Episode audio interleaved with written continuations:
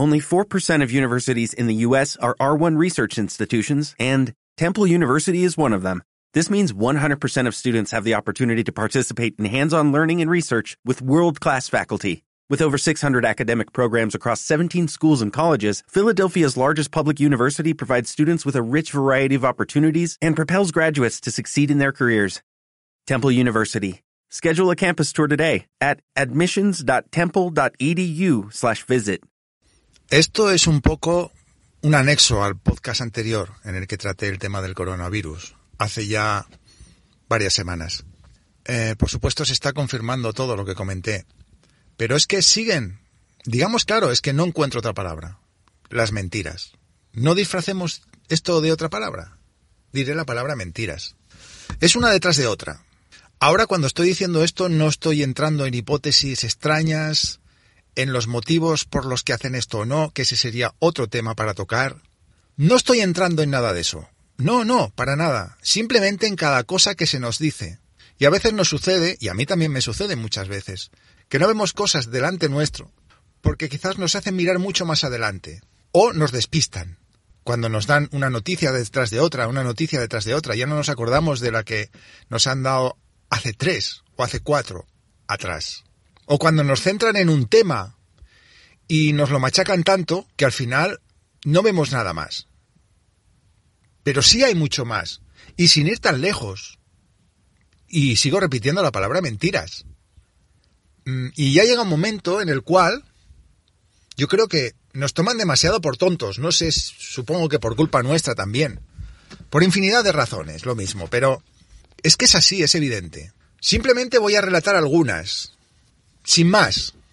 Y no entrando, como digo, en temas más extraños, menos extraños, teorías, no. Cosas que podemos comprobar nosotros mismos, si realmente las queremos ver. Por ejemplo, nos dicen de medicamentos ya para el coronavirus.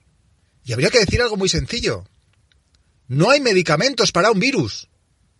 No nos damos cuenta de que cuando tenemos una gripe o un simple resfriado no nos dan nada para ese resfriado o esa gripe. Porque no lo hay. No hay nada que, vaya contra un virus. Hay antibióticos que luchan contra infecciones, medicamentos que luchan contra hongos, medicamentos que luchan para multitud de temas. Pero no hay medicamentos que luchen contra un virus, porque contra un virus no los hay. Por eso, cuando tenemos una gripe o un resfriado, nos dan medicamentos para paliar los síntomas, no para tratar el virus. Y es más, antiguamente daban incluso antibióticos y dejaron de darlos y casi no los dan ya porque eso baja más el sistema inmunitario. Y es este el que lucha contra el virus. Nosotros mismos, nuestro propio sistema inmunitario. Lo fuerte que lo tengamos o no. Y somos nosotros con ese sistema inmunitario los que podemos con esa con ese virus o no, con esa enfermedad o no. O si se nos complica de después o no pero no nos damos cuenta de que precisamente no nos dan nada contra ese virus porque no hay nada contra un virus. ¿Cómo nos pueden decir que hay medicamentos y que están trabajando y que ya tienen un par de medicamentos preparados porque parece que funcionan contra el virus? Simplemente no es verdad. Pero vamos más allá. Uno de esos medicamentos que están nombrando es el AZT. El AZT es lo que se daba antiguamente a los enfermos de SIDA y que se demostró que causaba precisamente más muertes que otra cosa ¿Por qué? Porque precisamente debilitaba el sistema inmunitario. Y como el SIDA, en teoría, y digo en teoría, es un virus también, no hay nada contra un virus. Si encima nos cargábamos el sistema inmunitario, adiós. Por eso había tantas muertes con SIDA. Y por eso, en cuanto dejaron un poquito de lado ese medicamento, entre otros, y empezaron a querer subir un poquito el sistema inmunitario, es cuando ya la enfermedad se ha hecho más cronificada y menos muertes. La pregunta sería, ¿Qué quieren entonces? ¿Que nos mate un virus? ¿O matarnos ellos con los medicamentos para ese virus? Porque si no nos se explica hablarnos de un medicamento que precisamente debilite el sistema inmunitario cuando es el sistema inmunitario el que lucha con el virus, no sus medicamentos porque no hay ninguno. Por otro lado, nos dicen también que ya están trabajando en una vacuna para el virus y que la vacuna estará dentro de unos 18 meses. Eso es lo que dice algún que otro laboratorio.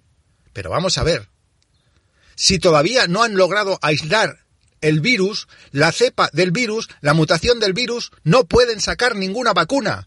porque tienen que trabajar con la cepa del virus. No lo han aislado todavía.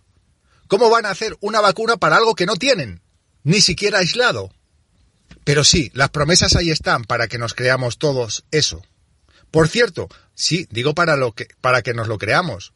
Porque si como dicen, esa vacuna está dentro lista de 18 meses, habría que decir que tampoco vale para nada. ¿Por qué? Porque todos sabemos que el coronavirus, incluso coronavirus de la gripe común, y este en eso no es una excepción, mutan cada año. Por lo tanto, si están trabajando en una vacuna ahora, no nos vale nada para dentro de 18 meses. 18 meses son, evidentemente, casi dos años, porque el virus no habrá mutado una vez, incluso habrá mutado ya dos veces, porque cada año muta.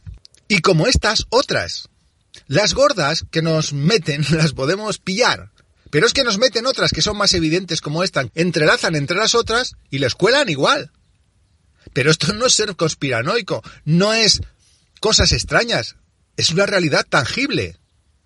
Por otro lado, nos hablan ya de los tests, pero no nos dicen que estos son los llamados también por los científicos test rápidos, con los cuales tienen un montón de fallos y de errores, porque como su propia palabra indica, test rápido son test que se han sacado enseguida corriendo y evidentemente tienen muchos fallos. Por lo tanto, va a haber muchos enfermos que no tienen este coronavirus, esta mutación, sino una gripe común y van a pasar por los otros. Y así van a aumentar las cifras y no las van a aumentar, es que las están aumentando ya.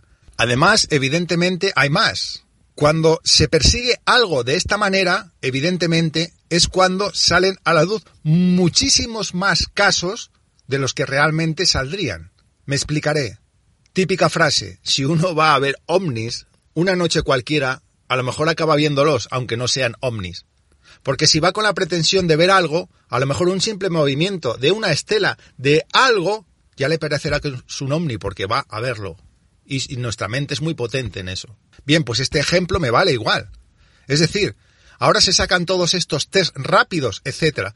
Se está uh, buscando, buscando, buscando, buscando, buscando. Por lo tanto, es más fácil que aparezcan casos que de otra manera no lo hubieran hecho. Y sin embargo la enfermedad estaba igual y era tratada igual y tenía los mismos menos problemas que igual. Se están engordando mucho las cifras cuando no son así. Pero es que además lo pueden hacer con esta serie de trampas. Pero, repito, no son conspiranoicas, es la realidad.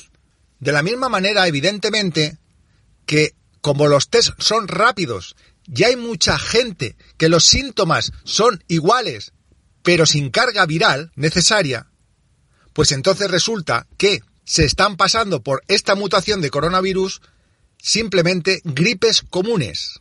En fin, una serie de situaciones por las cuales evidentemente se está engordando muchísimo la cifra, pero es que hay más. Es que hay estudios que están diciendo ya que está aumentando el número de muertos, pero va disminuyendo ya el número de afectados. ¿Qué quiere decir? Pues quiere decir que el virus ya está empezando a no estar tan presente lo único que sucede es que va habiendo más muertes porque las personas ya infectadas, evidentemente, como ya están infectadas, igual que si fuese por una gripe común, ya lo tienen y por tanto pueden tener algunas complicaciones y pueden llegar en caso de muerte porque ya están contagiados, igual que si fuera una gripe común.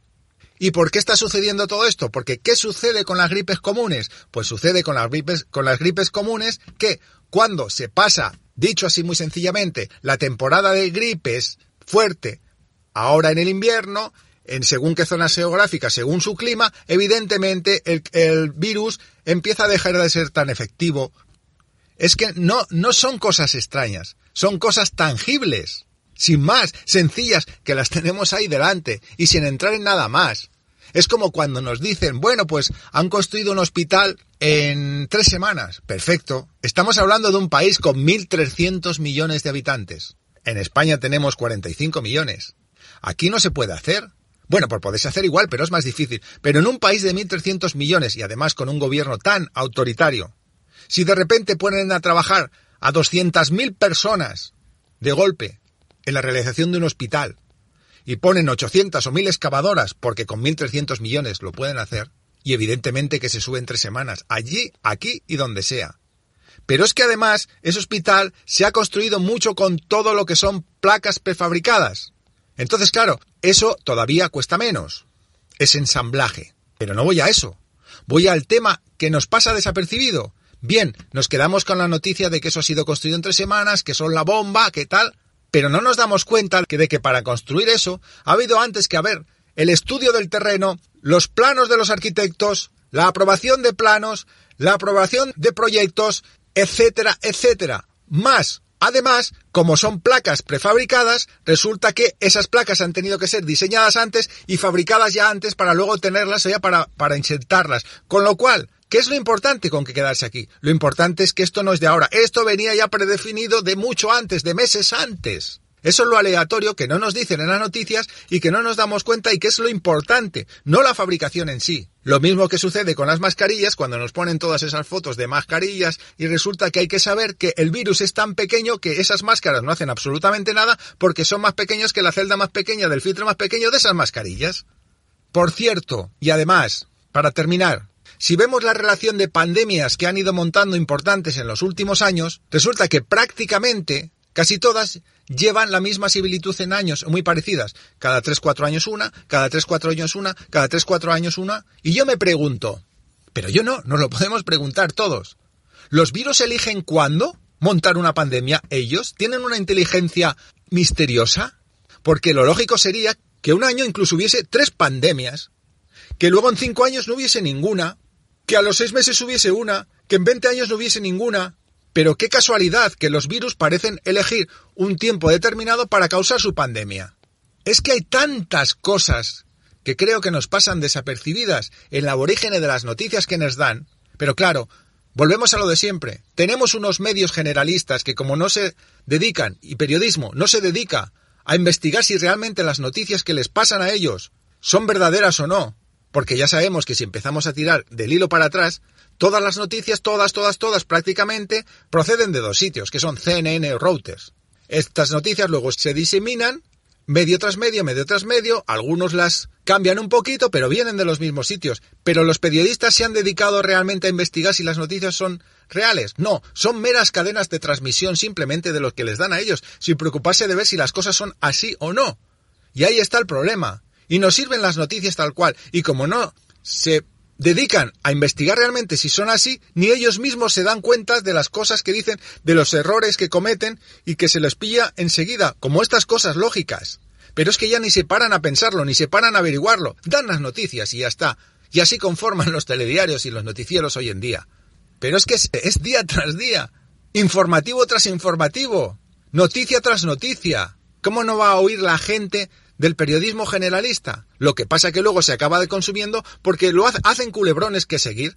Como ahora el coronavirus, como mañana otra cosa, como hace poco también aquel niño que se cayó a un pozo cuando todos los años se caen a un pozo muchos niños, y ojalá no se cayese ninguno, evidentemente, pero de repente, por lo que sea, en ese momento, les empiezan a lanzar esa noticia, les empiezan a lanzar, empiezan a hacer un librón con eso, como si no hubiese otra cosa, o viendo, además, como en ese caso, pues muchos casos que son parecidos pero por lo que sea interesa meter en ese momento eso a calzador, meterlo en las mentes de la gente, que se centren en eso, que se centren en eso, no parar con eso, venga a repetirlo, venga a repetirlo, y al final, ¿qué sucede? Pues que muchas personas lo siguen como si fuese un culebrón. Pues a ver si ha habido noticias hoy, a ver qué ha pasado hoy, a ver si lo han encontrado, a ver si esto, a ver si lo otro. Convierten todo en un culebrón. Y lo mismo hacen con esto. Son meras cadenas de transmisión. Por desgracia hoy en día es que es el periodismo que tenemos. No sé si el que nos merecemos o no, pero por desgracia es el que tenemos.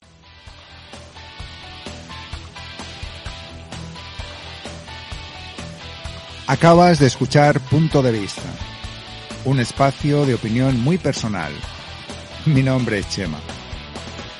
Vías de contacto, las mismas cajetillas de comentarios en iVoox, si así te va bien.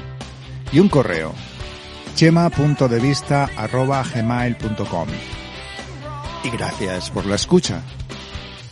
Nos oímos.